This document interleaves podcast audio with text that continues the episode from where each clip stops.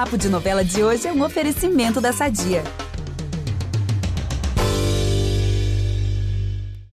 A gente tá falando aqui do seu filho, né? Muita gente não sabe, né? O Pietro já tem 14 anos e recentemente você deu uma entrevista para quem é, falando sobre a sua relação com ele, né? As angústias que você tem em relação ao racismo, é, já que o seu filho é negro.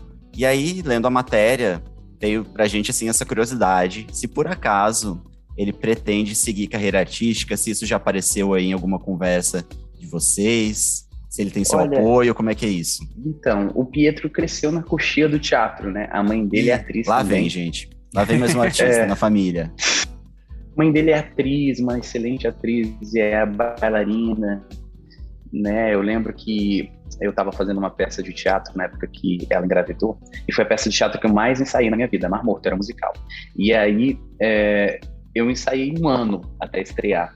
E deu tempo dela engravidar, dela desenvolver toda a gravidez, do Pietro nascer, dela, dela passar o período lá de quarentena e faltando um mês para estrear, uma pessoa saiu do, do, do elenco e ela entrou para substituir, porque ela já estava lá sempre nos ensaios, ela é uma grande atriz e tal, então ela entrou pra, então ela fez a peça comigo e eu lembro de eu estar tá com ela em cena e a avó dele tá com ele no, na coxia, né?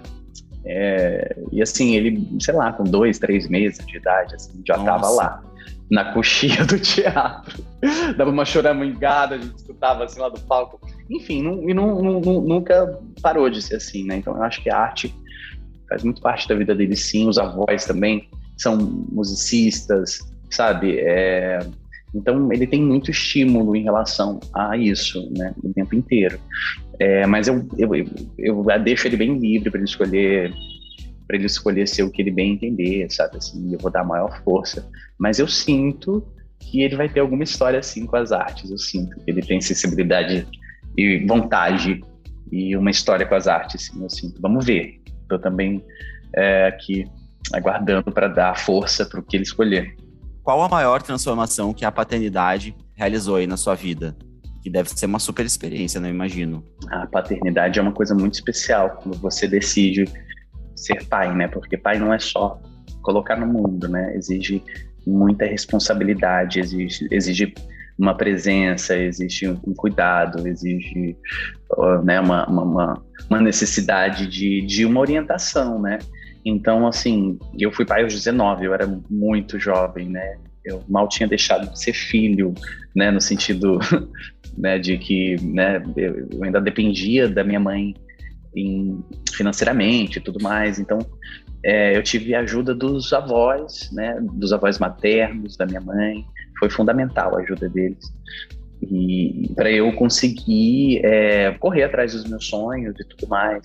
Mas é, tê-lo foi a melhor decisão que eu tive na minha vida, assim, porque desde que eu sabia da existência dele na barriguinha da mãe dele, eu, eu já amava profundamente e me sentia completamente conectado com esse serzinho que eu nem sabia o que, que ia ser, se ia ser homem, mulher, se, enfim, é, como é que ele iria, iria, ser. Eu já me sentia completamente conectado, né? Então, quando ele nasceu, a sensação que eu tenho é que meu coração bate fora de mim também, sabe?